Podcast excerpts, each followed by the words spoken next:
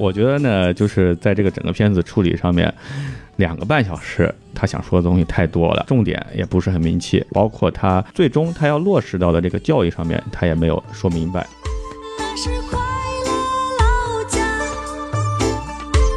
它精彩。欢迎收听新的一集什么电台，我是孔老师。我是王老师，哎，王老师，您这个又改姓了，你怎么每次都换一个人呢？好好好能，我是小王老师。哎，好，小宋老师来这个来录节目，好不容易啊，我们这次又来了啊。哎是呃今天我们要录一期最近饱受关注的一部电影啊。啊，银河护卫队三哎，等会儿，头两个字儿好像比较像，啊，对对，但这部里面没有雷神。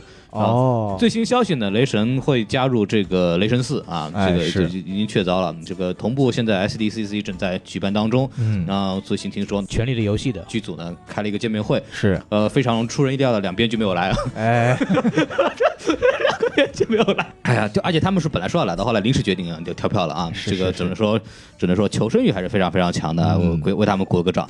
然后我们今天还是说回这个我们现在能看到的电影啊，这个《银河补习班》哦，这部片子呢，曾经呢在暑期档呢没有很被重视啊，主要由于是因为这个主创是邓超和于白眉。哦，这这两个人加起来呢，过去的履历也非常强悍啊，比方说这个恶恶棍天使啊，哎，对吧？这个哎，分手大，我还看过分手大师。啊，分手大师这个也是我记得分手大师一开始是迪丽热巴有一段，那时候刚推迪丽热巴嘛，有一段迪丽热巴五分钟的 MV 啊，对那时候我觉得迪丽刚开头那会儿嘛，对对对邓超装那个非洲酋长怎么着是是是。然后那个主要是杨幂嘛，于白眉作为一个话剧导演呢，也不知道怎么跟邓超就就 合在一起了。弄在一起了，然后哎两个人反正先演话剧。我对这个东西有印象的是这个是那个曹云金。呃，演过一一轮这个分手大师的话剧啊，哦所以我才知道有这么一个事儿。然后他也算是分手大师了，啊，对对对，他人家是 正宗分手大师。哎呀，郭德纲的徒弟们都是非常大师，都哎分手大师是是嗯何云伟老师也结过三四次婚了吧？我印象当中哎，那非常棒啊。好，我们说回来啊，说回来，就说这个银河补习班。银河补习班呢，之前呢也不算什么热门的电影，然后完了以后呢，等这个一系列下档之后呢，突然成了爆款。然后呢，大家都非常非常开心啊，就准备去看了。我也之前也好好看了一下，看完之后呢，发现争议很大呢。以后各方影评就开始出来了，比方说我们今天嘉宾就写了个影评，给大家介绍一下，吕克老师之前在我们节目里出现，曾经出现过。哦，大家如果听过上影节的一系列节目的时候，他在我们那个有一期里边就跟我们聊聊作为选片人的一些事情。因为啊听众朋友知道了吗？我们什么电台也会买彩蛋。你看看，哎，曾经有一位嘉宾出在我们的一期小节里面出现了几分钟，这次对来录了我们一期大节目。对对对，就是哎都都要埋这个梗啊，过一年才揭开来。是对，然后这次呢，就是请吕克老师来过来，呃，参加我们这个节目，因为他首先，呃，一个影评人，他首先看了首映礼的嘛，然后同时他也是一位父亲，所以这个电影跟父子情和教育都有呃比较深的讨论。所以您父亲是吧？啊，没听说过，伦理跟别在这儿是好，很尴尬的，很尴尬。然后让吕克老师那个跟大家打个招呼吧。哎，大家好，来，首先就先说一下我们这个微信公众号，都忘了，哦，是是是，对，S M F M 二零六啊。啊，哒哒哒哒哒哒哒哒哒。嗯，好，这个非常敷衍的这个东西说完了，然后呢，我们来进行这个信息介绍。首先，这个电影呢，从这个评分吧，就是目前为止这个豆瓣啊就非常好，达到六点二的高分啊。哦，六点二的高分，非常好。你是以超英片的标准来来界定的吗我是以 DC 的标准来界定的？Why do you say that name？，DC 电影的分数不都是这样？对，算算算高，算高了。对，然后这个分数是这样，我看完以后，我当时跟那个西多老师说嗯啊要报。西多老师呢，他因为他负责北美那边的宣发啊，对对对，他跟我说，嗯，今年的药神啊，今年 今年药神啊，结果 哎，然后我那个我看完以后跟那个老板报备说这个片子要火啊，就咱们考虑一下，对吧？嗯考虑一下，然后那个宣传一下。那你现在还在工工作吗？还是因为辞了？对对，我现在非常的愧疚，现在非常愧疚。昨天加班到两点半有这个原因，哎对对。然后完了以后分数一出来啊，六点五分，然后哎逐级下降，逐级下降然后就是非常非常惨。然后票房呢这个事情来说一下，票房这个事儿就特别有意思了。目前前为止这个票房啊，呃，已经高达二点六六亿。请问你“高达”两个字是怎么出现的？高达两个字呢，是因为它才理论上上了一天，哦，但，他前面点映了多少天？哎，这就不用说了吧。这不是药神的套路吗？对，这是药神的这个套路，想通过口碑场呢来哎引发一些这个讨论，哎然后发现呢就呃被奶死了，被奶哎，死了被。奶死了，被奶死了。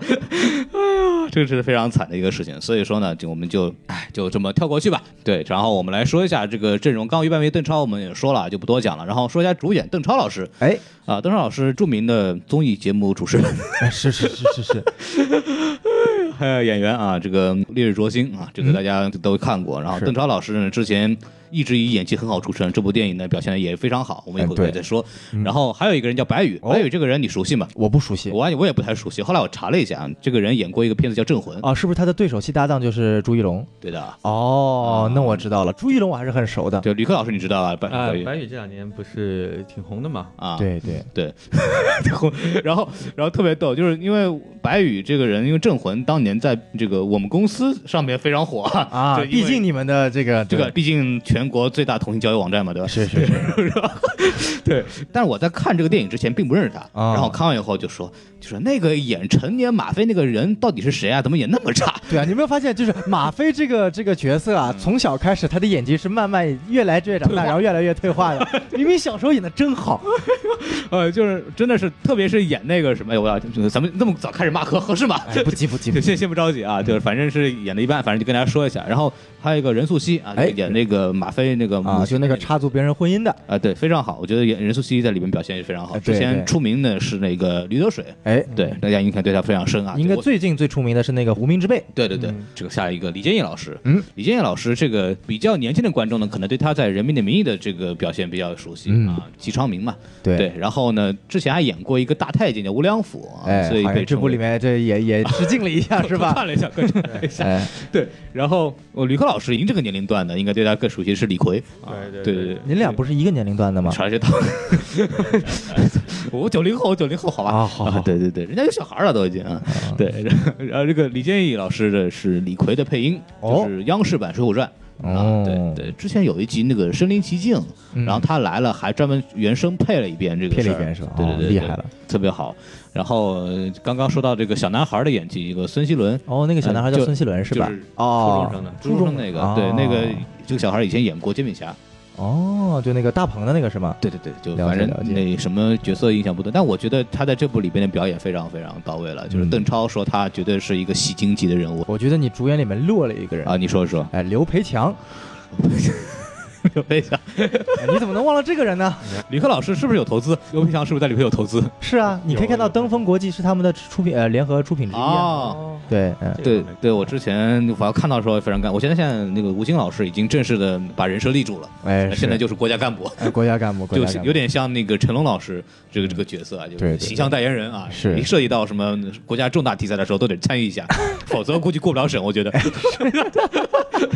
哎不然教育局就要往上有压力了。就审查领导一看就说：“哎呀，这个片子很危险啊！”什么哎我们有无尽，我们有无尽啊！可过过过过过，过过过过，这个不够我们要出事的。开玩笑，开玩笑。哎，这个我觉得还要说一下，就是我觉得这部影片当中特别让我出彩的，就是哎演那个他们那个班主任的那个老师。啊，呃，演班主任老师的那个演员，嗯他应该是首次啊，新人对，新人啊，第一个出现，他叫王希，有有人对他有了解吗？我完全不知道他是谁完全不知道，因为他是他这是他登场的第一部影片，啊啊我觉得我他叫王希看履历好像除了这部电影之外，完全没有了是哎是不是刚出道？素人素人，素人，素人啊，还挺好，就是挺好看的，就完了，挺好看的，完成清纯的，啊。就完成了这个任务，就知道要被邓超糟蹋了。啊，就被邓超征服了。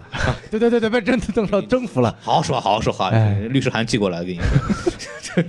哎呦我的天！然后我们来进行一下这个嘉宾打分环节啊。好对这个，然后李克老师您先来吧，原来是客您先打，对，出了事儿您担着啊啊。，我 这个那个电影呢，我是看完以后呢，嗯，我觉得它有比较就是明显的它的这个利益上面比较明显的利益，比方说就是父子情，嗯还有关于这个儿童的教育问题。嗯。这个方面呢，我觉得他的情感上是充沛的，嗯。嗯。然后他的。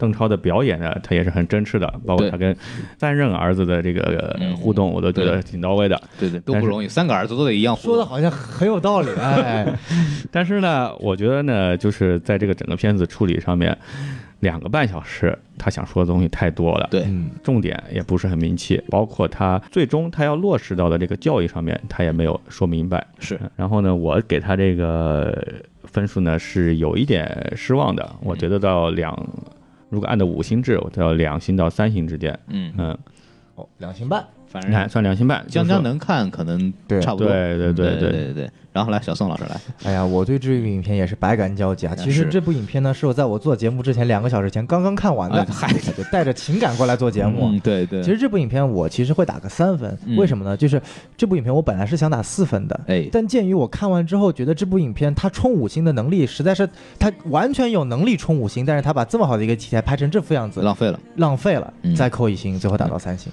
好，对我这边是这样，就是我看完第一遍的时候，我其实还有点喜欢，我不知道为什么，反正就是就是觉得有些点还是能够打到我的啊，这个是个人可能光是想到当年我也是这个样子啊，从来不学习，天天看什么《天龙八部》、金庸小说，然后上上刀山下火海，哎然后被天天学校点名批评。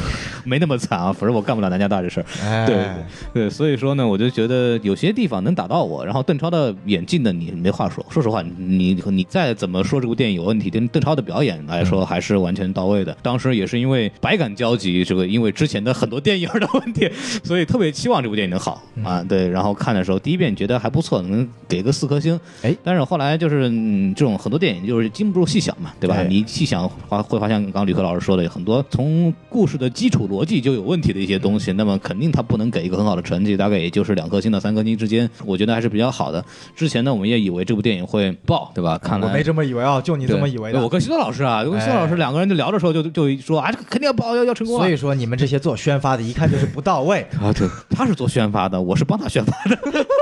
我们做媒体的没有办法。哎对对对，所以所以就哎，又不是我们的片子了，不像《刀背藏身》是吧？就对，所以就非非常惨，就只能说这个啊，很很可惜吧，很可惜吧。然后我们来先，既然这么可惜，来说说这个优点吧。吕克老师，您是最不喜欢的，然后您来先说说这个。我我没有说是最不喜欢，还有人比我更不喜欢。对但我们三个人当中，对对不喜欢。我们一般来说是按照最不喜欢的先说。哎好，就是我就是说呢，因为有可能我们那个年纪上面稍微大一点，对然后呢，因为自己啊、从儿子过来，现在当父亲，对对，就总归就是，嗯、就像刚刚跟我们说的，也当过学渣，也当过学霸，这对这个教育方面呢有自己一些感触。对，说不好听，我刚刚还带孩子就在对面嗯，这边培训班，嗯。你啥时候上培培训班了？孔老师你这伦理根不要在这儿使了，说伦理根这事儿，我们是这个专业的，你别搞。来来来，你继续。嗯，当然，邓超他本身他也是一位父亲，我觉得他对于呃教育有自己的一些一些看法啊。嗯然后他当然希望他的孩子不要这么是变成应试教育的牺牲品，对希望他快快乐乐长大，这个心情大家都能理解的。但具体怎么做，就像他电影说的，他也是第一次当父亲，他也在摸索嗯。啊啊，但摸索我们给他这个宽容的地方。对对他当父亲的我们给他宽容，但是当导演我们可能不应该宽容宽容，是吧？已经有前科了。哎，对，呃，前面两部片子，说实话，他当时的那个片子的口碑也不怎么样，但是好像后来票房还都可以。啊，对，对，所以这部片子，觉得他好像最早的一场点映是上海电影节期间是在上戏做了一场点映，嗯对当时的反响还是不错的。我也是从那个时候开始听的口碑说很好，什么嗯哭的稀里哗啦怎么着的，是那那那回事儿。哎，反正是那据说有点，啊，据说优点，优点就我就觉得呢，呃，他能就是让观众一直就是不一定认同他父亲的这个教育理念，但是认同他这个父亲的这个爱孩子的这个情感。毕竟他这个父亲在他。他是其实是坐了牢了嘛，等于说对孩子的童年时段他是缺失的，对他是一一直有一种愧疚，嗯，然后他在后面其实是在弥补他这个愧疚，包括为了他这儿子，其实他也放弃了他可能一开始就是想想给自己挣清白，想跟自己翻案，但是他就一直没有去，直到最后儿子成年成才了以后，他才在做这个事情。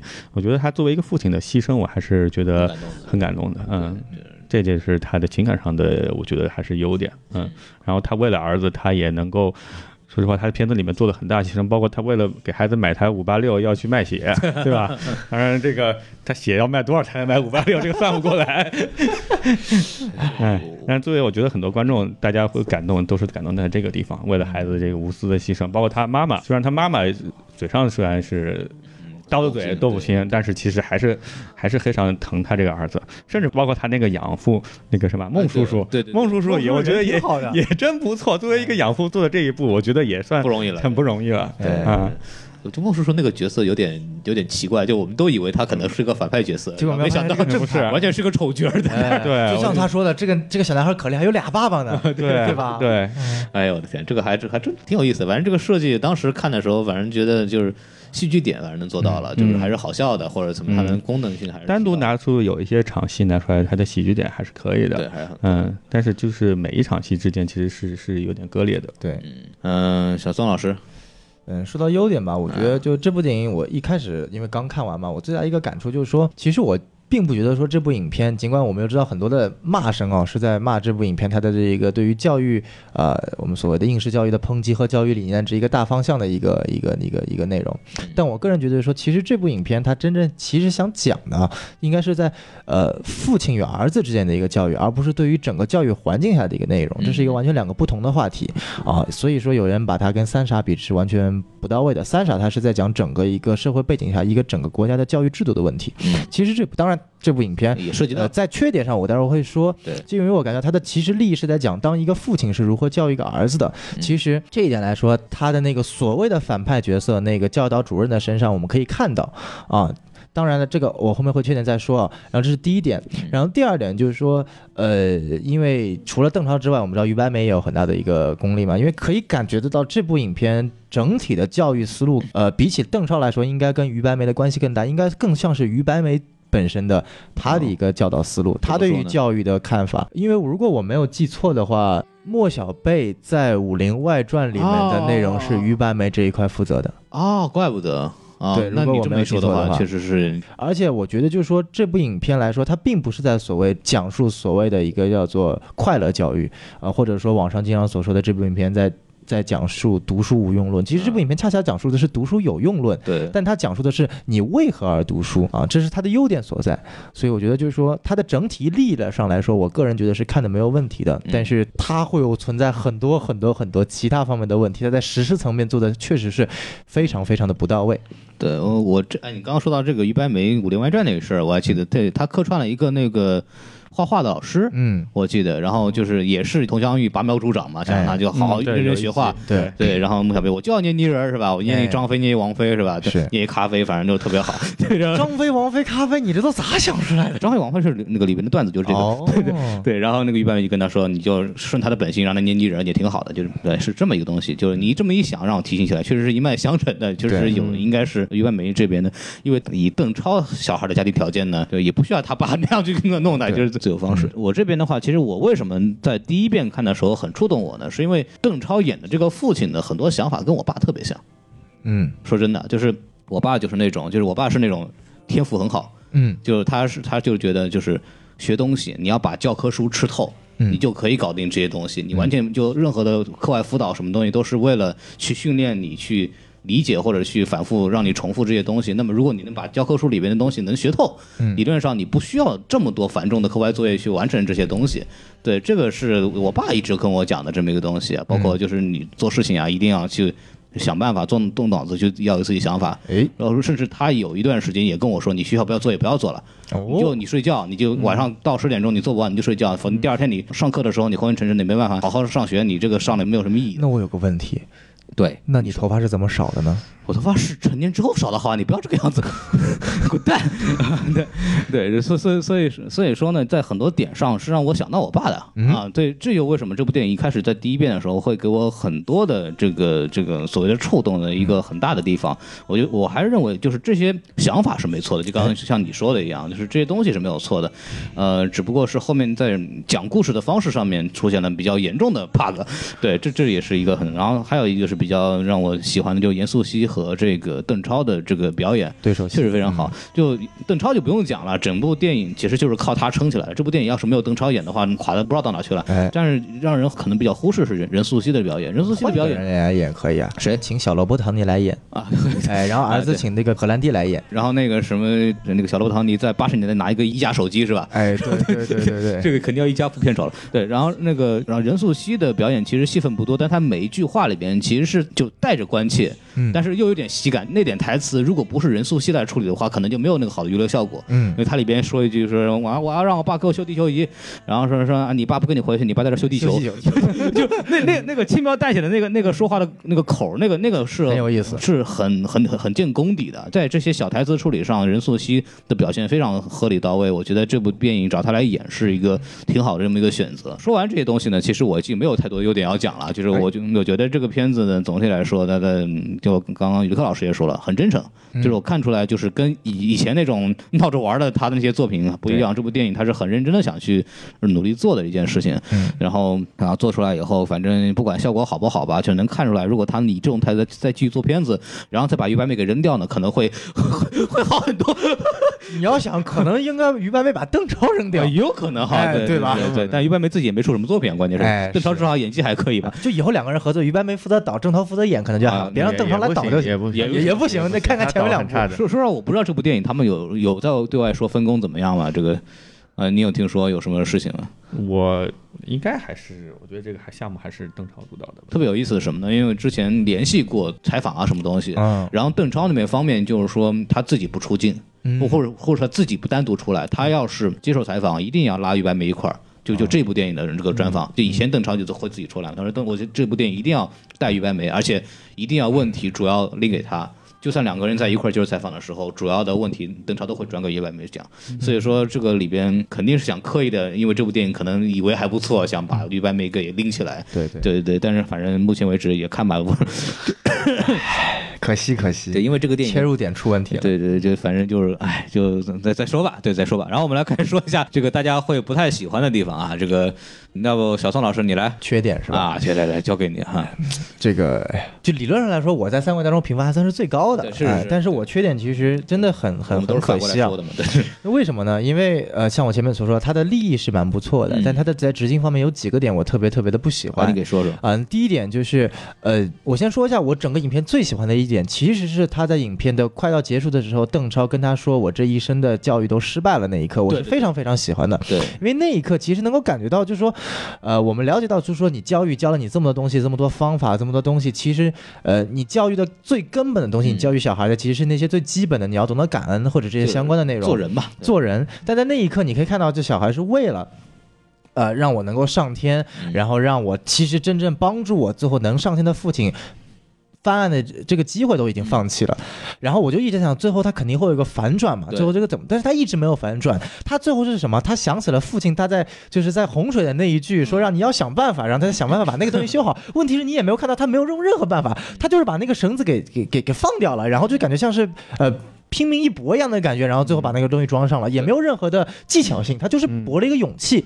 然后最后他那刻说了一句说：“父亲，我没有让你失望。”问题是你父亲失望的点根本就不是你有没有在用你的能力，而是你根本就没有在懂得感恩父亲。然后到了结尾，呃，父亲出现的时候，我最后我本来期待一句说你就来一句吧。儿子说：“我这个时候懂得了，我说我要去帮助父亲一起去翻案，我也不管国家这个之后的什么安排了。对吧？他也没有这么一句，就来了一句说啊，我也是第一次做儿子，感觉就因为你第一次做儿子，所以你就可以不要感恩了吗？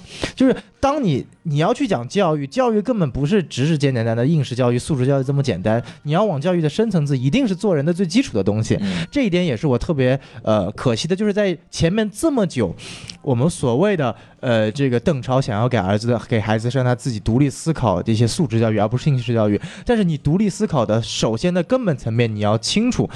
自己要懂得怎么做人，这是独立思考的第一个根本。但是在前面根本就没有体现出来，而在最后，他最后来了一句名言说：“人要筑自己的那一座桥。”话说的很好，但是在前面影片的前半段根本就没有体现出来。对这个电影刚刚说，小龙说了这个，呃，他父亲这件事情吧，其实我觉得它里边其实映射的那句话就是永不服输嘛，对就是。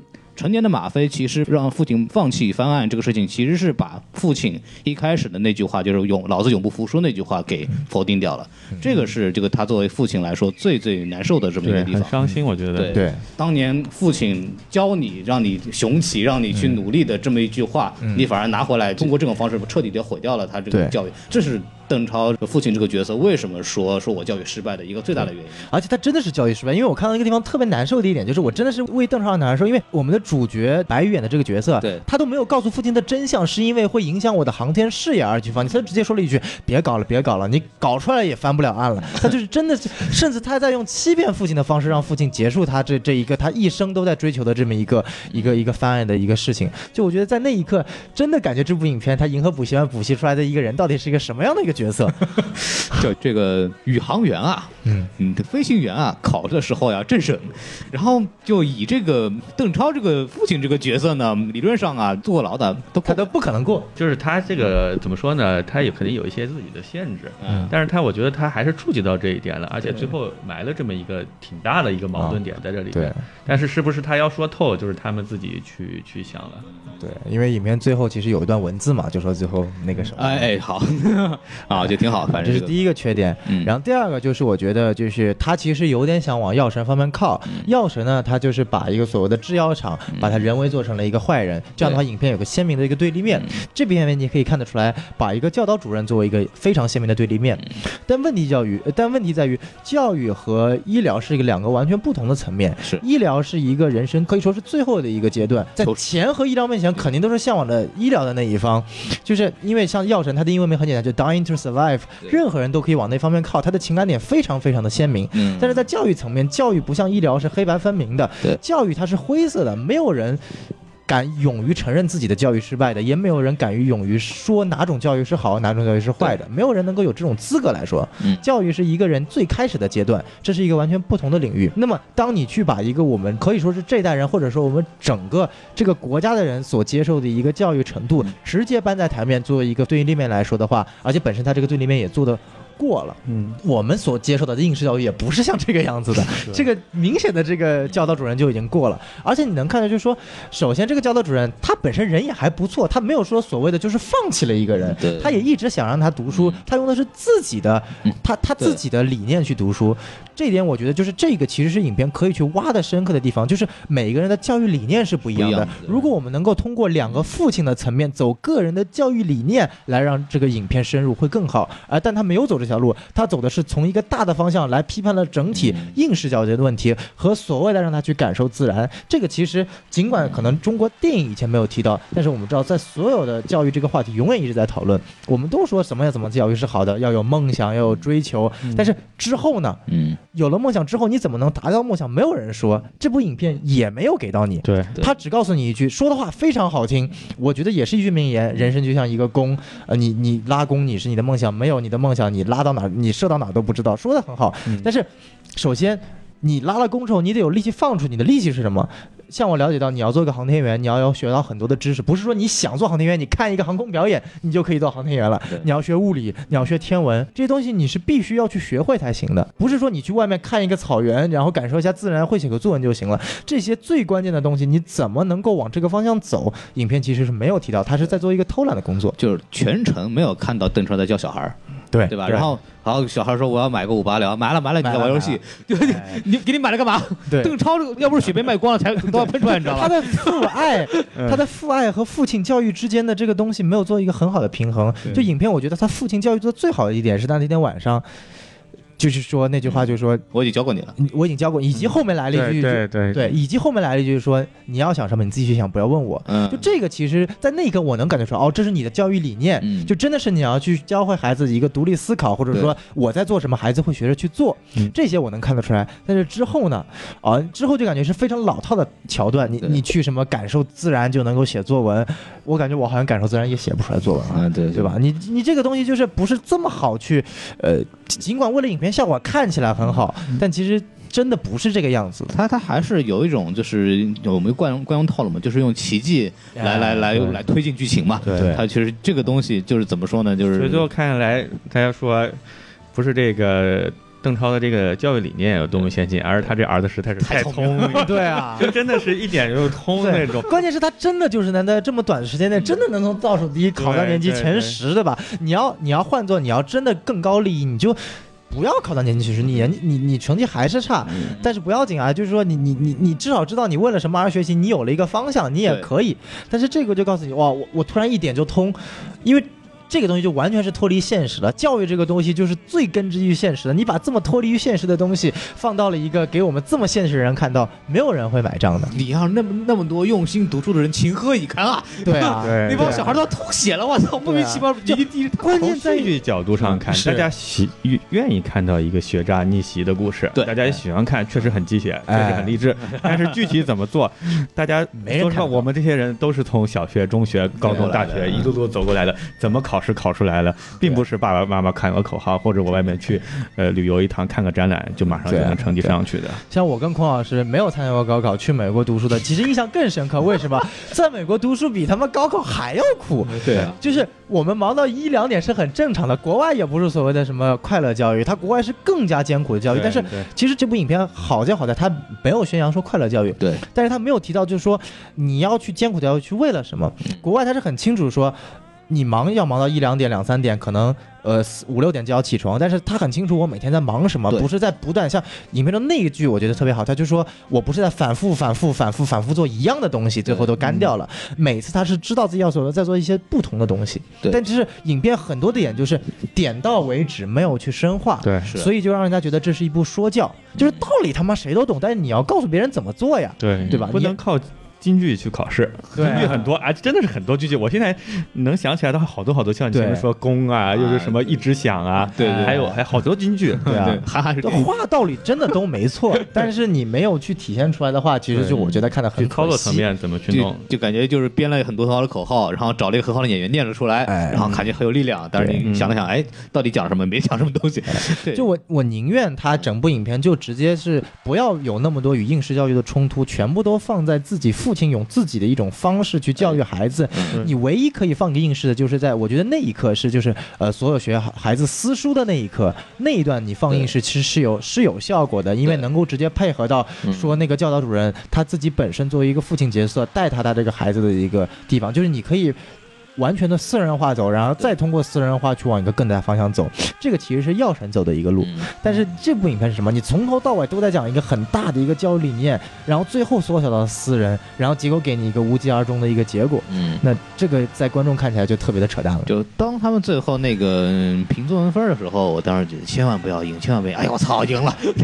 作文那一块真的是我觉得特别特别特别扯淡的。我觉得就考一个什么第十名、第六十五名又怎么样呢？六十五名不错了就，又怎么样？就是对，我觉得他最后真的就差二十分，就差就打到二十一分哪有那么巧？嗯而且说实话，我也没觉得他那个作文写的挺好的。我也没觉得挺 好。那个东西的这个连那个人生视角都有问题 啊，这个就是另外一回事情。总感觉这个电影的很多这个剧本上是是是有问题的，就是它有很多从基本的逻辑上就出了问题。包括刚刚那个邓超这个事情，就是他是因为蒙冤入狱，对，这个。到影片结束都没有看明白他到底做了什么事情，对，但这个我相信可能是有别的原因造成的这个结果，哎但是对哎，怎么说呢？就感觉你故事的根基没有打好，你的主要矛盾点没有做好的话，你到后面故事发展到后来就完全收不住了。从一个观众的角度来讲的话，那个就进不了戏嘛。对就你全真你都跟不进去，你觉得哎，怎么莫名其妙又出现到这儿了？哎，为什么？为什么他这个东西，你儿子都是已经航天员了，你为什么还犯不了案？你知道这个在我国这个事情对吧？大家也懂的。哎就你你你儿子只要能做到航天文员这个位置你，是国家英雄级别的，还没有出就而且当时你在政审上你没有出现问题，对对吧？这个时候这个事情早就给你摆平了。对反正说的直接点，国家为了丢面子这个事儿，都会把你把这个事儿摆平。对，你就更何况你都是被冤枉的，是吧？你 就就非常的奇怪啊。对对对，这这个事情让你感觉，哎呀，就就各种莫名其妙。所以说，就是我最后说一点，就是综上所前面我们讨论的是它本身的一些内容的问题。我觉得在剧作层面，它整体也是比较不成熟的。打个啊比方，我觉得影片一开始，我第一个非常刺眼的一个地方，就是影片一开始，呃，不是他那个在航天那个地方不是撞了嘛，嗯然后两个航天员在讨论那个什么，我就想这个 exposition 给的太奇怪了，你们俩都是两个航天员，为什么两个人要互相解释这他妈到底出了什么事情？就是我知道你是要让观众解释发生了什但是你能不能用个高级点的手法？你为什么两个人要对话呢？这个在国外那个 Cinema Sense 可以吐槽，给他加一百个 sense，你知道吗？就他妈有毒，你知道吗？对，小宋刚刚说那个 Cinema Sense 是一个 YouTuber 的一个频道，就 YouTube 对，就专门点评各个电影里面不合理的地方，这太不合理了。一边拉片一边数错误。对，而且像《药神》他的剧作就非常非常的像就是传统商业片的套路，它是环环递进的。对就是反正吕传金的死，嗯然后到下面那个黄毛的死，他都是在那一刻会宣宣扬，就把观众的情绪在那一刻宣泄出来。嗯就他是带着很强的情绪宣泄在走的，这种情绪宣泄可以帮助观众去减少在影片观看当中的各种 bug 和不合理的地方，让观众就莫名其妙就感觉到，就是真的制药厂是所谓的邪恶的人了。对对对，啊，但是当然，这了解制药生意的人都知道，他妈这是商业，我得赚钱啊，对吧？就一方面，这部影片问题在于教育这个行业，每个人都知道他是怎么都都怎么做的，你没有办法去去去真正去把一个反派给对立面给设立出来。对第二点是你整体影片看上去都设计的，因为在于你的导演功力不够，你整体设计的都非常刻意，包括我前面说的 exposition，包括那个所谓的那个男主的那个助手，最后发现他是坏人，这个我感觉从影片的第一个出场我就知道他是坏人了，就明明莫名其妙，从瞧他的那一刻我就知道这个人肯定有问题，不然为什么要给这么人一个角色呢？回来之后还还这么帮他，一定是有愧于他，然后最后再出现，就是观众当观众能够猜到一个剧情片在发展。剧情套路的时候，这说明你这个剧情片是有问题的。啊，这个反正哎，各种蛋疼了。就我我特别讨厌你刚刚说的那个白宇那个，哎呀，就两个人对着念诗或者念书，对对对。感觉有对方的脸上贴了一张说明书，对。然后就 两边对。就是两个宇航员互相不把对方当宇航员看，他们两个就是包括白宇和邵兵在这个太空舱里面的这这几场戏，我觉得嗯挺生硬的，处理的不是特好，嗯。包括邵兵，我觉得他作为作为领导吧，他其实是领导，他很多东西其实他完全不需要这样用命令式的口去，然后然后去硬把这个事情推推到一个一个一个死胡同里面去对。啊、他们平完全可以，他们说我们想办法怎么去把这个解决。嗯。阿波罗十三大家都知道的，对吧？就三个人到最后大家都解决了，但一直你们就去解决好了，他不需要一开始去拦着他。对，就两个人在那躺着，什么事儿不干，然后对就开始忆忆当年了，是吧？嗯。就就就这就不像一个遥想我当年我爸呀，哒啦哒啦对对，就不像是两个受过专业训练的、有专业素养的宇航员在哎。在上头，就感觉就是啊啊出事了啊，没事了没事了，好躺着躺着吧，躺着躺着等着，对对对，就感觉好像而且后面也好像也不是很难解决这个问题。对啊我没有看明白，真的 就他好像是什么，因为氧气不足，只有四分钟，然后我感觉这个活好像其实两三分钟都能搞定，你到底在怕啥呢？不就是把那个东西摁上去吗？对，就是没有任何技术含量。天线插进去，我以为后面还有什么呃什么问题，比方说那个天线这个地方已经破了皮了，然后进来进大气层会烧掉，哎也没有，就呜一下就回来了。哎，对，好像只要恢复通信，管你烧不烧，我都能回来。就就就感觉就是这个事情，应该它应该是给一个比较复杂的东西，稍微更复杂一点，然后能用。作为这个马飞小时候的学到的受到的教育，或者是来解决这个问题，嗯对对对那这个剧情是完整的，这是一个闭环，叫这个叫启程和转合，有 set up 有 payback。对对对，哎这有一个闭环。然后完了以后，就关键是这个事情好像除了这个精神上的这么一个哦，突然唤醒了一下之外，好像没有对这个解决问题起到什么真正的实际作用。他感觉这个东西就像乐高一样，看哦，有个东西松了，啪，结束了。对对，我觉得就很那个，不不，比方我们之前拿那个什么三傻对比的话，三傻其实就他也讲了这个应试教育，这个我也提到了，就是我们死读书或者是要灵活的处理问题。对那么三傻最后其实是利用这个校长女儿生产的这个事情哎，就是这个主角就成功的利用了这个学到的物理知识，哎然后来巧妙的解决了这个问题。那么我们就知道啊，就就是所谓的不死读书是有发散性思维，是能够解决问题的。对这那么这个利益上就能立起来。那么这部电影其实就是邓超喊的声音大了，把你喊醒了，对吧？喊醒了就结束了。对这个事情就很尴尬。我我相信于白梅设计这个情景一定是为了这一刻的，对但是我不知道为什么就设计的没有很奇怪。没有真正让观众感到哦，你啊真正这个教育方式是好这的。我不知道这个东西可能是因为为了一些理由去往这个航空上面去做这个主题。那么航空的问题就是说，观众也不懂这个里头东西啊，对然后你也不解释清楚，那我怎么能看懂你到底这个东西出了什么问题呢？我我我觉得他应该是在最后有很多东西都就就就就就直接敷衍过去，因为我觉得那个那个就再怎么看你也没有什么可圈力，不就是啪一下拍上去装上了嘛？对吧？就说白了，一颗陨石把那个东西给撞掉了，你就需要有个人去装上去，然后人家说你氧气只有三分钟，时间不够，让他说不行，我拼个命，我爸告诉我不要放弃，然后啪，那这就是真的变成鸡汤片了。那他所有的教育理念，这部影片中所有的教育理念都是都是空话了，因为这部影片它其实真的不是鸡汤，但是它最后体现出来的它就是鸡汤。对，所以我什么叫什么叫鸡汤呢？就是你就看上去很有营养，但其实喝了也没什么用的那种东西，就叫鸡对啊，汤对，就邓超如果知道这个详细的事情的话，他会说臭傻逼，我靠，你你就你就弄半天摁个东西，你给我弄，你还你还想起我来，老子不要你，不要你想起我。然后邓超就说啊，我的教育真的失败了，什么玩意儿？我就教你的这个，对对对李克老师来，你这个到你了，啊，现在是说什么？说缺点哎，缺点对吧？哎呀，缺点我觉得我们刚刚都已经喷完了是吧说了啊说了挺多了。我还就是里面有一些呢，我觉得他的那个教导主任那个那个，我觉得那个角色呢设立的是有一些有一些过，嗯，呃，他作为一个一个，他前面电影里面其实说的，好像农村出来的也不容易，对哎，好不容易就是说做到了一个教导主任，做到一个教育的专家，对。呃，他希望这个我们学校里面的孩子嗯。都个个成才，他那是。挂了一墙的照片儿，对。吧？这个也是一个笑点，太好笑了。对，车祸也能挂上去。那哎个，那个关键是最后把那个白宇的照片往上一摆，然后呃。全场都笑了。对，这个我觉得他其实是他完全可以不用作为一个对立面，包括其实我觉得 GTO 大家还记得吧？马达教师在那个片子里面的校长校方也一直是樊定龙史的那个那个对立面，到最后他们也是用一种和解和解的方式一起拯救学校。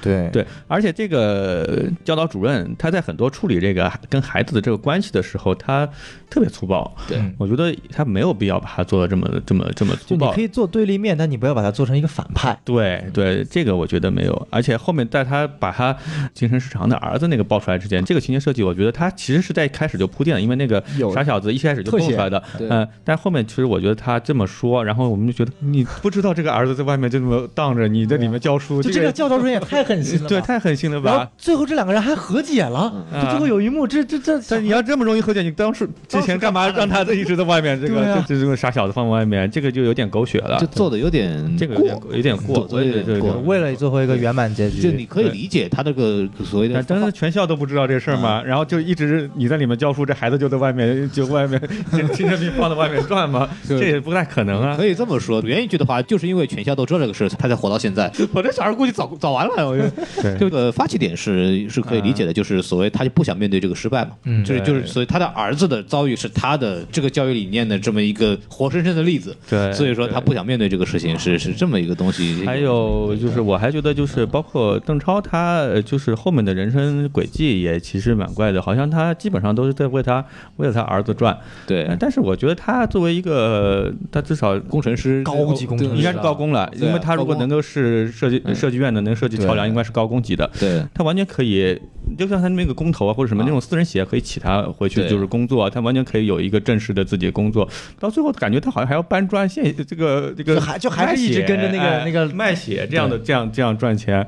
对，那个五八六那块儿我真的不理解，因为之前他随便弄了一个东西八百块钱，他多弄几下这个都不至于 卖血去。对啊，我感觉那个后来那个工头一开始对他呃很不客气，这个我倒觉得可能是之前的恩怨。那后来都已经佩服他了，我以为他会去那个工头的公司，对是吧？做个顾问，做个啥的。里头不是有一段吗？确实最后是做了，因为到最后嗯告诉他爸考上航天证，他那个他爸当时在旁边就站的就是那个工头嘛，就理论上应该他后面就跟着那工头干了。之前也有还要卖血。之前也有在卖血的那个之前那一段的时候，他不是说啊这个东西一百年没有问题，对对对他也有他们两个在一起的，就说明难道赚的不够多吗？但问题是，哎，一次性我都给你八百了，你想想看我这个挣多少？那个时候一台那种破电脑才多少钱呃？吕克老师来说一下，八百多少？我们没有发言权。吕克老师，五八六多少钱？五八六五六蛮贵的，这个五八六真蛮贵的。呃，我记得我那时候第一台电脑大概零零年的时候买的吧，那就已经不是五八六，那时候奔腾了已经，啊那个时候都有都要六千多块钱。五八六五八六那个时候大概，它好像是九七年前后吧。对对九七年之前，九八年九八年抗洪嘛，九七年那个时候，那个时候大概一台差不多是是要上万块钱，嗯上万。是要上万是要上万上万块钱，那个时候工资不是一般的人买得起。那你卖血应该也卖不起啊？那卖血能挣多少对，钱？卖血也卖不了多少钱。抽干了都挣不了多少钱呢。那关键抽抽孔老师也差不多。我们后来没看见他用的那个电脑，因为电脑它只是一个情节，后面就没用了。好像电脑他也没说我，就我关键好像成了一个成了一个工程师对啊，成了一个编程师，对变成程序员。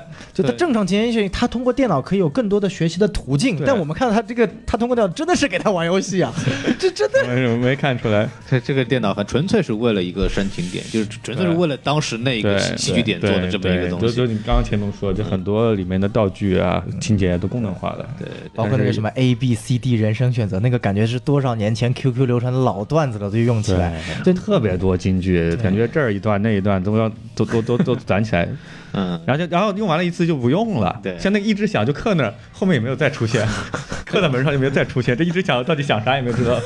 一直想，一直想那个不是后面还是有那个自己弄造了个小竹筏，就就就啊你要动脑子，对，你要想想后面有什么东西，你要自己想办法，你从那儿出来的。哎他他有有这个那有这那个对，作为一个我也看过红、上过低的人，我觉得那边也挺假的，其实。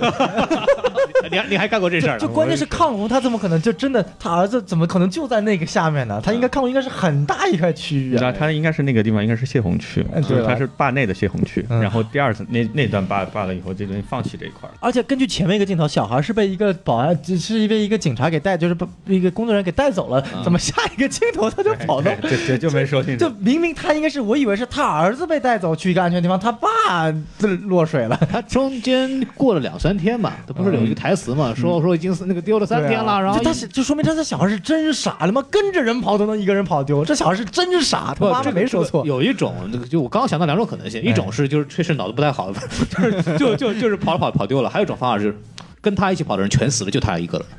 也有这种可能性，如果是这种可能性就，就沉重了，就沉重了。对哦我当时看第二遍的时候，今天早上看第二遍的时候，突然想到也有可这种可能性。那因为他说了一句跑着跑着就剩我一个人了。对这个东西两两种方法理解呀。哎如果那种理解的话，就有。那我宁愿拍一部电影，我要拍一部灾难片，我就要看他那些人是怎么一个一个死的，那个比这个好看多了。呃，那个东西不能拍，现在国家那个严打。啊，对，对它两个半小时对很长，但是其实均就是具体到每一个，你都会觉得都没说清楚。哎，整个片子是特别长，哎，他的 scene 太多了。嗯，就是感觉就感觉就我当时看那个看完以后，别人问我是电电影怎么样，我说这个剧情太完整了，太完整了，包括那个邓超是吧，拿那个手电筒在那照那个那那一块儿啊，有有这个还是那一块其实还蛮动情的，但我觉得为什么动情呢？是因为汉斯季默的配乐，他是配乐还是配乐指导？我看他是配乐指导对对对对。他怎么会给这部影片配乐呢？我还记得那个于白眉还邓超两个人，就是在路演的时候还讲说，他们去找汉斯季默，路上还遇到威尔史密斯，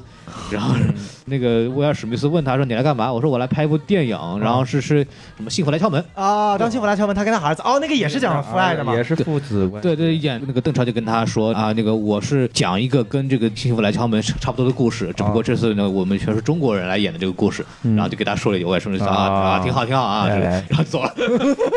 路演的时候提了这么一个情节，那这电影其实你看阵容还蛮屌的，让让吴京来投资，然后还有汉斯季默加盟。嗯嗯汉斯季默，哎呦，不知道汉斯季默在里边真的起了多大作用，这个事情。不，你你可以感到这个配乐，说白了就是把汉斯季默最经典的一些东西，尽管没有什么创新的，但就是把汉斯季默最经典的那一些啊磅礴呀、感人的配乐拿出来，就感觉每个配乐都在其他电影里面听过大气。大气还蛮大啊，，尤其是在《狮子王》刚上映完的时候，感觉就好多就是从《狮子王》拿过来的。尤尤其是那个什么，在那个外太空的那一段，就是啊，看到什么想到星际穿越啊，想感觉就是行活儿吧，对，行活儿，对对对，就没有什么，也没有说特别特别有这个嗯感知的这么一种音乐在里面。但说到音乐方面呢，我倒还是觉得这里面的呢，他用的就是咱们这种时代音乐啊，啊 太多，然后太明显，太突兀了。它每一个情节点变化，全是用一段我们熟知的这么一个历史的事件对来来起来嘛，感觉就是很刻意，就就是。这个电影就感觉剧情非常满，然后导演和邓超和这个于白眉把他们想想想到的所有的京剧、所有的桥段、所有的感情的点，全部往一股脑往里就就面堆。说白了，导演功力不够，演员不知道怎么演，对。独白过去，场景不知道怎么转，配乐音乐过去，真的是 就是导演功力不行，会导致有很多很多的缺陷。对，所以他们就是说嘛，说说邓超拍这个片子，包括他这个片子起义，还有里面的一些东西，他可能还是受的那个《乘风破浪》的影响。啊，因为韩韩之前是这么做的，韩寒这里面其实也是，是吧？父子情，对，然后这个时的京剧，然后时代的那些呃音乐也出现的啊，然后也有一些喜剧的，对所以他有一些跟他像，但是呢。其实做的没有那个《乘风破浪》那么好，嗯《乘风破浪》至少我觉得有一个完整心态，它这个很多方面是比较割裂的东西。嗯这部电影感觉就是看到后面回去觉得怎么还没完，会有这种 会有这种感觉。嗯，一部国产电影做一百四十七分钟就是而且就是不容易的，就是就是你做长也不容易，做短也不容易，偏偏让邓超和于白眉两个人来做，这两个人连九十分钟都都拍不好的情况下两个，小时二十七，就拍这样的片子，就就出现了很很严重的这么一个问题了。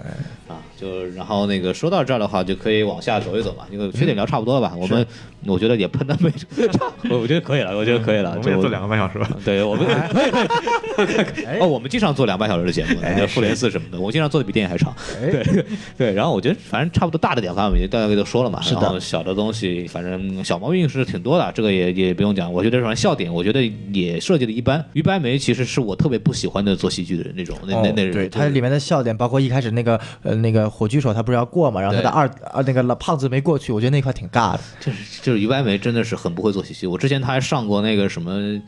欢乐喜剧人喜剧人，嗯对，就一对比就不是一个水平线上的，你知道不？跟跟那剩下的那些人，就包括戴戴乐乐啊，就我觉得《分手大师》其实还还还算好看，话剧我还看了一下，但是他的电影啊里边体现出来这种效果，反正都挺低级的，就是他比开心麻花还差了一个档次，就同样是话剧班底起来的一批人，对我是这么觉得，所以说就就就还是蛮尴尬的。感觉你在莫名其妙的喷开心麻花，开心麻花 比开心麻花还差了一个档次。开心麻花现在已经确实确实下掉了是现在确实确实不行当年那个什么一开始出来的时候，我很喜欢这个，我在很多节目里也说过嘛。对啊对，因为你我记得你那时候做节目，你都很喜欢开心麻花嘛。就是《夏洛的烦恼》在我的在我的个人排行榜里边，国产喜剧能排到前五的，这是我个人喜好的这个。因为我是一直不喜欢开心麻花，就开心麻花系列，我唯一一个喜欢的，反而是没有开心麻花直接投入的就是《西红柿首富》啊对我是然后你是特别讨厌西红讨厌这个电影柿首富的，特别讨厌这个电影啊！这个这个这个我们已经说过了，就不用再说了。对，然后呃因为说到这个导演的问题，我们刚刚也讲了。其实我因为我自己不是科班出身，然后呢，二位都是比我专业的人啊，其实也想特别了解一下，就是就是我们在说一个导演不会导戏的时候，到底在说什么东西？呃，要不我们请专业的影评人先来。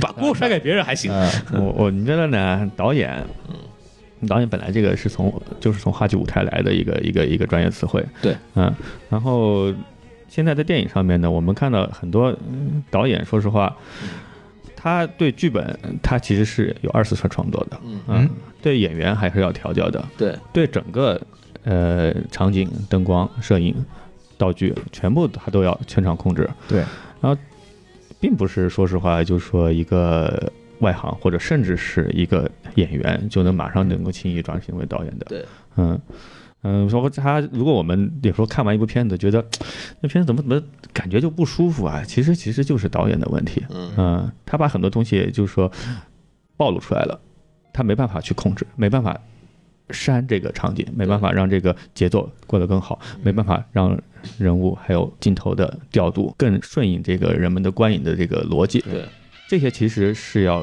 多年的这个积累的。嗯，尤其很多时候是，如果是一个演员做导演的话，他有时候会忽视这个整个的节奏的控制。如果有一个是编剧做导演的话，他有的时候就是不愿意删戏，觉得自己写的太好了，舍不得删。对啊，你比如说像之前那个 Aaron Sorkin，就是啊好莱坞最著名的编剧嘛，跟大卫芬奇导了社社交网络，然后是那个乔布斯也是他对，他的台词写的真好，嗯。但是看他自己导那个叫 Molly's Game，好像啊。就是整个影就整个影片你只有台词，你知道吗？就全程说到尾，真的烦了。嗯，自己过瘾来。对，自己过瘾我，我觉得前面吕老师说的特别好，就立刻立刻我觉得吕老师说的特别好，就是我觉得一位导演最重要的一个品质是知道知道什么地方该删，嗯，对，就是懂得删戏是一个特别重要的。这一百四十七分钟，我应该砍到怎么砍到一百二十分钟？这对但一百二十分钟太长了，我都觉得就是有很多就是废戏。就是这个导演对一个项目的控制力，我们一我一直觉得这个导演就是 CEO，对。就是一个项目制片人把这个钱钱交给你，把剧组交给你，嗯。然后你要来把这个东西产品生产出来，你是一个产品经理或者是 CEO 这样的一个职责。对，就你的更多的东西是你要去斡旋各方面的这种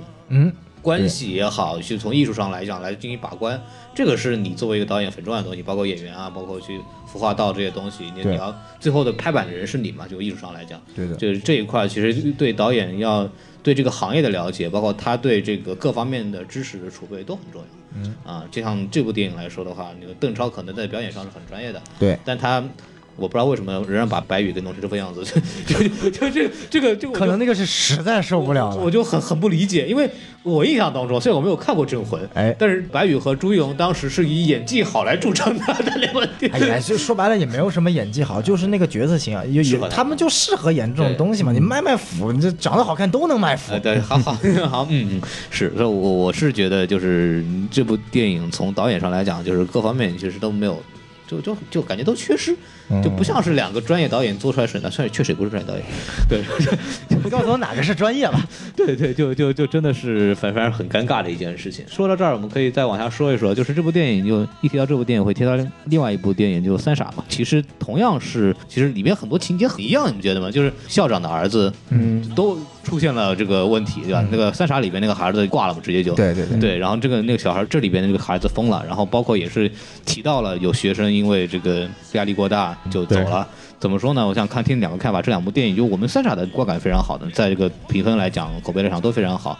那么这部电影同样其实很多情节类似，包括讲的东西呢也比较相像。嗯这部电影它的问题一对比的话，出现在哪里？我觉得就是首先第一点，本身我也不是特别喜欢《三傻》这部影片啊但因为它特定的环境在印度，我也不好说什么。你是怕印度人喷是怎么着？不是因为因为毕竟不是我们，就是它跟我们国家有国情不一样。国情不一样嘛。像我觉得就是这部影片，我当时说的，它跟三傻没有可比性，在于就是说它的主体思想，三傻的主体思想就是，呃，就说白了就是抨击他的当当时的整体的这个教育制度，然后他可以提供一个更好的方式。但是他就没有想到一点，就是在于，呃，不是每个人都有能力达到你这种方式。主角是什么样的人，并不代表所有的人是什么样的人。社会的普遍的教育体系是针对于所有人的。呃，我觉得这部影片最最可惜，我把从四星打到三星的地方就是说，如果说中国拍教育类型的电影，应该是把。个人身上，比如说父子教育儿子身上这种个人教育与大体环境进行一个强烈的对比，这种对比是没有所谓好坏的。对因为中国的应试教育体系已经是目前为止最好的教育体系了，没有办法代替。就是目前为止仍然是最公平的一种体系。对啊，就不说公平就已经是最好了。因为其实影片当中，我觉得教导主任那句话，你看有小孩来开始笑了啊，等会儿听他讲。哎，没没没没没，有就我觉得就是这部这部影片当中，教导主任他的身世介绍让我觉得特别好。为什么？就是。他那个年代高考出来的，他的思维定式已经是那样子，就是考好我才能够有出息，对对吧？？这个没有所谓的错，这就是一代人国家在变化，一代人的思维在变化，这就是所谓的现实情况。嗯那你到这一代人可能会有不同，那我们看到的是两代人的思维差异的不同，甚至教导主任说过那句话，说就是煤球你是洗不成珍珠的。嗯，这句话放在教育上，尽管非常的政治不正确，但是一句非常冷酷但是非常正确的话。煤球永远是洗不成珍珠的。就是怎么说呢？就是有些人可能他就真的不适合这种体系，他就在那个情况下只能被淘汰。应试教育已经是最能够把煤球洗成珍珠的教育体系了，啊它已经是最公平的。你要真的放在国外，穷人的小孩和富人小孩获得的教育是天差地别的。没错，第一点你就看学费，嗯，我们知道我们的学费，啊对 穷人是根本拿不起来的。是的，我对每年看我的学费单子都觉得，哎呀，穷啊穷啊，太他妈穷了！我我们俩都是南加大出来的嘛，南加大全美最贵的学校一，直是以学费高昂著称啊。听说了听说了听说了，对，哎每次看到这个学费单子，都觉得哇靠，好他妈穷啊就！感觉我工作一百年都赚不回来这个学费。就是我后来算了一笔账，我们在美国住一周的嗯住宿费，相当于国内住四年的住宿费。嗯，我算过这笔账差不多，差不多，对差不多。那你们那个条件好的，对吧？对就是但是人家是说的，说说我们那个同样的钱，咱们能保证更多的孩子进去。虽然我们可能条件不比的这个，但是宿舍的条件，我们说宿舍吧，宿舍条件肯定不比国外这种单间或者两人间，咱们这八人间、四人间，对吧嗯？但是人家一一年才花多少钱？对，那起码就是我能上得起学，每个人都能接受高等教育。高等教育是就是应试教育，就是你你真的要体现出来，就是说你你。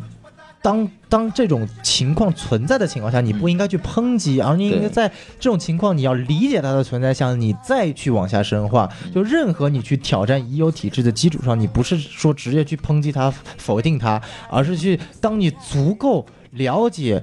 驾驭这个体系的基础上，你才有资格去创新。你不够了解一个东西，你是没有资格去颠覆它的。对，或者你有本事，你像郑渊洁一样把小孩拿到家里自己去教，对。对。你要么就是完全你就自己去教，虽然虽然那个小孩后来好像也没有多成功，反正就对，对对对，反正他好像嗯，郑渊洁那种情况就比较特殊，他其实也不是完全脱踢开的那一对出去，他只不过利用他的呃人脉把这些名师请到家里来给孩子教。对，就有点像那个当年高晓松在那吹牛，说是随便请教个问题都是世界第一多厉害！我随便讲，对这就是名师嘛。这个其实是一个非常好的，但是说白了，有多少个人能成为高晓松，对对吧？再看国外，我其实有部国外的一部篮球电影，我不知道孔老看过，叫《卡特教练》，啊，我知道但没看过呃，，对吧？因为这部电影它其实不是在讲篮球，它是在讲教育的对。它讲述的就是一个教练，呃，因为知道要带一帮篮篮球队员，要让他最后拿冠，结尾是他最后以篮球教练的身份禁止所有的成员参加篮球比赛，原因在于他们的文化课水平太差。他最后的理念就在于，你篮球做得再好，赢了第一又能怎么样呢？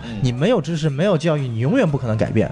就这个世界上，你不学知识，不会去运用知识，你是不可能有知识也不一定能够改变，但是没有知识是一定不能改变的。对，这个东西才真正的是应该这这部影片所体会出的一个东西，而不是说我现在抨击啪啪啪啪，他现在有多烂，然后我要现在做的多好，这是一个非常居高临下的一个姿态。这种姿态摆在眼前，放在我们的观众面前，我们的观众可是所有人都是接受着近视一代的。他以这种姿态就是在讽刺说我们所有人接受的教育是错误的。你这样怎么可能让我们观众喜欢这部电影呢或？者这么说吧，就是他有点口嗨嘛，然后对就那么绝大部分比较普通家庭说，我爸没那么牛逼啊，那我怎么办啊？我还得走那条路嘛？对吧？对啊对，对是这样，因为大部分来说，就是绝大部分的普通的家长，可能这就没有能力去。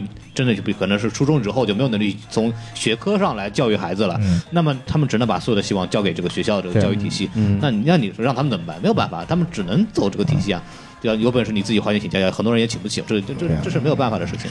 嗯，就我觉得这部影片它一个可能好一点的思路，就是在于它应该很清楚的意识到，就是除了在所谓的呃学校的应试教育之外，本身父母对于小孩教育也是至关重要的。这个应该是他的切入，他应该告诉现在所有的家庭说，不应该只只仅仅仅只期望于学校，父母的教育应该是更重要的。但他是在否认了学校教育的情况，他把父母和教育学校这两个东西作为一个缺一不二的，就是对，独就是两个东西，要么只有一个，但这两个东西更应该是相辅相成的。嗯，对，所以我觉得这个应该是我看这部电影最最大的一个遗憾吧。对啊，因为三傻我们没有资格去说它它是国外的电影，而且说白了，它要是三傻放到今天来放，也不一定能多好。它只是先提出来了这个思路，所以才有这么高的分数。我我回想一下三傻，这个我一边今天早上看的时候，我回想三傻跟它的区别，其实我觉得很多东西本质是一样的。确实发现没有？就是三傻的问题跟他是问题是一样的。嗯三傻的那个主角是个天才，对对。他是个天才，他可以这么去干，对是吧？他完了以后就对，他里面有一个家里条件很差的一个一个一个一个小孩子嘛，他不说的话，你可以不用管，我还要养家孩子，还有什么父母付非要花这么大精力让我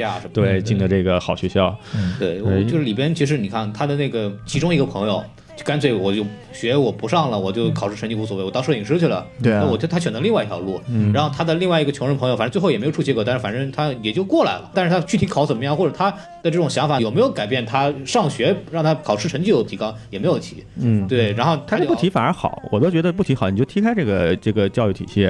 那我不以高中上不上重点高中，不以上不上重点大学来来来来检验我这个人生是不是成功。对，它的本质其实是讲究是这个是对的，但是你比比方说你说你就说啊，你这个教育方法不对，然后跟我这样大家都能学好，其实并没有讲这个事情因为他的两个朋友都没有在学习上都失败了，到最后也失败了，也没有成功，所以他本身在这方面来讲，你跟这个电影一样，其实也没有真正说他的想法能起到作用。如果真的生活中存在一个存在一个 Sheldon，然后跟你说怎么学学学物理，你你觉得你能接受吗？就是 脑子不一样啊，现实是客观现实摆在这里啊。老子初中就把爱因斯坦给读完了，你他妈算个对啊 屁！我操！这这个这个，等一下，你跟我学嘛，你初中就把那个看完，你就没事了。呃对啊，对啊，我看不完呀，怎么办呢？是？是是是，这个就没有办法。这个我很多时候你就上学的时候，你还跟好学生比的话，很多东西你逾越不了。真的有那种学的又好又轻松的人，那是那个就是真真是天才那真的是天才。而且你看，邓超的孩子要是没有他的继父，都上不了这个学校，对对吧？这个时候你更应该感觉到高一个阶层有多大的能力。他要是没有这个后爸，都连这个学校都上不了，邓超的这一切教育手段又到底能够有多管用呢？嗯，对吧？啊，刘宇科老师，您作为一个父亲啊，这个小孩也慢慢就上学了什么的，说说这个想法。当然，我们就接着这个说到三傻的吧。哎，三傻这个，当然这个是印度，但是印度呢，又是因为跟中国一样的，呃，有确实很多的情况，比方说他也是千军万马过独木桥，对，很多平民家的孩子要通过呃基础教育，通过这个公办的公立教育，然后经过高考这个，然后继承这个精英阶层。这个点是跟中国有像的，所以当时三三傻在中国上的时候呢，大家呃感触挺深的。回到这个《银河》这个片子来，《银河》片子剧情最多是发生在初中阶段，对其实也就是基础教育阶段。基础教育阶段大家也知道的，说实话，他现在的初中的这个课文还挺难的，你不是一般的这个家长，你还不见得辅导得了。我跟你说，我们俩现在根本都不会。啊，对对对，就是我现在看到初中数学都不会做了。对，然后呢，也不可能就是说，就是出去旅行一趟，对吧？看看展览就能会的。嗯，你除了这个那个数理化，你还有语数外呢。对那片子里面也没表现他怎么去教。嗯对啊，啊，所以我们说这个要么就是他孩子太聪明了，全是自不自通，前面点一下就通了。啊，点有一些东西我觉得点的很好的，比方说，呃，他这个有一点言传身教的事情，对对就是说我就说我我我做个爸，我就是说我东西不能学死，只会做题。然后我们看，比方说这个这个水塔对怎么修，我们就要学以致用。是啊，这个东西能加深你的印象啊，这个点我觉得是挺好的。嗯但是。他也只是说一下就完了，后面也没有继续在方面去去发展。然后你真的要让一个孩子，然后真的是邓超的片里的家庭条件，他还是得走好初中、好高中，对，高考考个好大学的方法，他也不可能像《三傻》里面那个阿米汉一样的，完全我出去我我就不上大学，我自己做我的发明家去。对对啊，你不可能的。那最后他还是要靠他的考试成绩来检验他。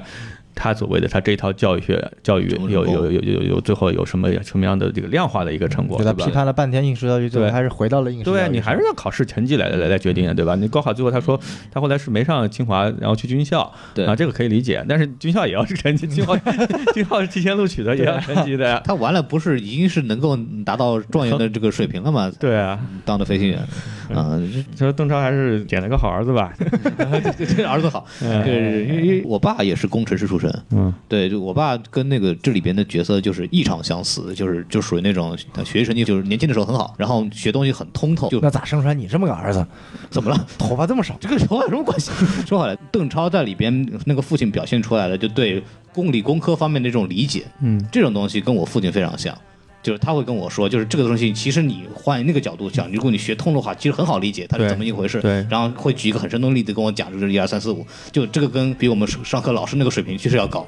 这也是为什么我看这部电影的时候会有有很多这样的这种感触，这个是很个人的这种这种东西在里头。嗯啊，但是现在就是说，他也不用把，就是电影里面不用把学校里面教育搞得来就是特别死板。其实学校里面的那些特业教师也都很会，很会给你解释题目。他就是人家为什么说人家老师好好，他人家就是能把深入浅出，对把这个好像很枯燥的一些理论，对他结合实际给你讲，让人家去听。所以外面有一些就是补习班，他们去找名师，他就说确实是不一样的。嗯啊，而且好像他那个学校里面，好像在电影里面那个学校也是一个不错的一个一个中学，好像应该是省重点这样的一个重点中学好像是对。嗯所以就是说，要么他一个土木工程师或者结构工程师吧，嗯然后比学校里面的这些这么多年教学经验的老师更会教人，这个他也没说清楚他为什么会啊教，或者说这是他儿子就比较适合他这一套而已。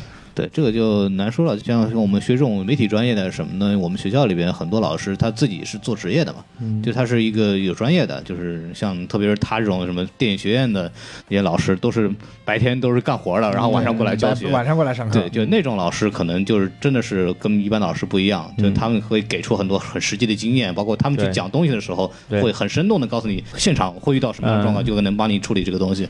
嗯，就是。但那个时候你们已经属于就是说已经是。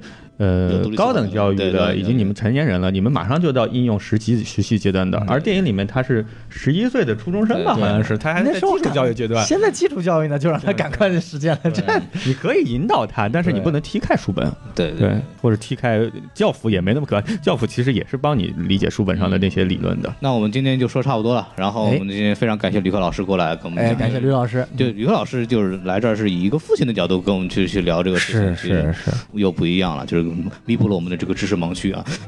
我们这两年可能年龄盲区，对对对对，这 这两年很难很难完成啊！小宋老师你加油啊！哎好好好好对你你有你有希望啊！哎，好的好的好的好对对对，的我可能能比你更早成为父亲。呃，对你可能就是后来都管不过来好多个了。哎，我去，好好好好好。啊，来你是说哪个好？是孩子好多个呢，还是对，先得有其他的好多个，才有孩子好多个嘛。哦？对对，您您到时候一结婚，从外面跑出来二十多个孩子，说爸爸，对，哎呀，可以可以可以可以。好好开玩笑。哎，孩子，这这这这这这，伦理 哥，你今天我我 我结束不了了，你这玩意儿。好，我们今天就就说到这儿吧。然后还是这部电影其实很可惜，就是我还是一开始对它期待蛮高的。我其实很多人也是，包括一开始口碑出来呢，也有很多很好的。然后看完之后呢，确实。没有达到我们所谓的期望，然后特别是在这个时间段，我们指着这部片子来 来救市的，就对我们这个从事这个影视相关行业的时候，我们特别期望每部电影都很好，这样对我们来说，我们的工作会呃方便很多，是吧？但这个事情就不用讲了，更更不用说国家这个每年的这个票房指标的事情。我倒希望每部电影影片都都差一点，这样我稍微好做一点。是这样说啊？你看他们都不行是吧？该我来了是吧？哎，是是是是是是是是。我们不行，我看每部电影他妈动不不动就没有，或者他妈不好，我们怎么做宣发？对对，又怎么怎么跟人家做活动？啊，这个事情没有办法。好，那我们今天就聊差不多了吧？哎好然后就非常感谢两位过来，这个大老远的那我们期待下一部的续集这部影啊片。那还有续集吗？哎，这个多元宇宙补习班哦，我操，那 就是跟漫威有关系了。哎这个是是是好，我们今天就说到这儿结束吧。然后我们的微信公众号是 S M F M 二零一六，加入我们微信公众号之后能干嘛呢？等能加入我们这个微信粉丝群，跟大家去聊聊天儿什么的。哎，我们还有定期抽奖活动啊对。对对对，我们定期有老抽，我现在说，我因为我现在这个，哎，我们老抽就是不发奖。对 我们现在我工作原因，现在有很多这个有很多机会去有一些东西可以给大家啊，所以说就呃大家可以期待一下。然后我们今天就说到这儿吧，然后就天也不早了是吧？大家该干嘛干嘛啊，跟大家说再见，拜拜拜拜。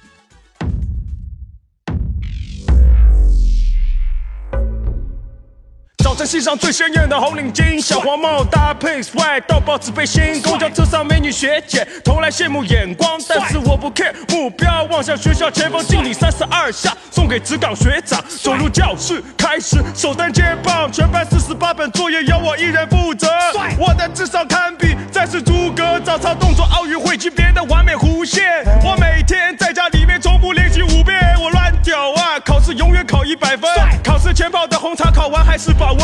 你们这些坏学生不配拥有脑门，我嚣张的就像脸上长着豹纹。我把闹铃调慢，为了多上一节课。如果连续调慢八天，也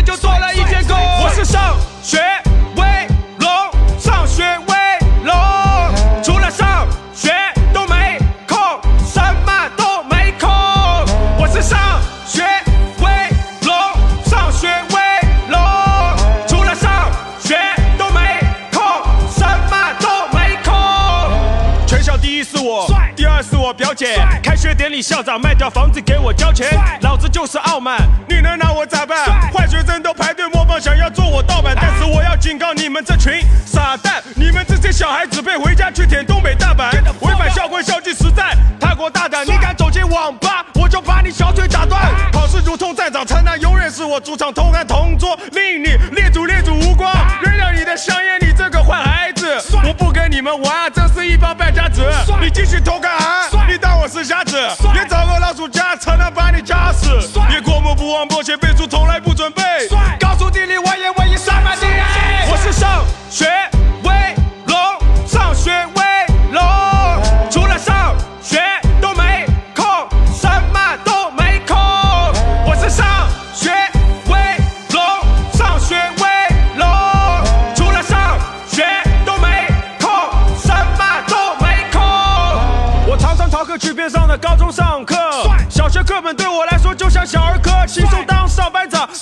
下跪赞扬，我人已走向食堂，餐饮还在翻转，单杠混混把我拦下，体路对我敲诈，我一套拳法把他打得连声叫爸。老子一出生就拿到截拳道黑带，你的出现在我眼里就像是雷派。你问我买不买得起全套的喜羊羊啊？老子奖学金可以上满黄浦江，真的烦的来都要来靠近我，坏孩子调戏小姑娘，小姑娘都调戏我。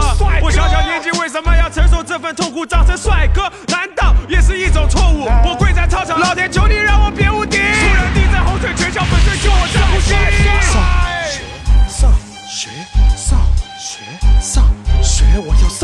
学，上学，上学，上学，我要上学，上学，上学，上学，我要上学，上学，上学，上学，上学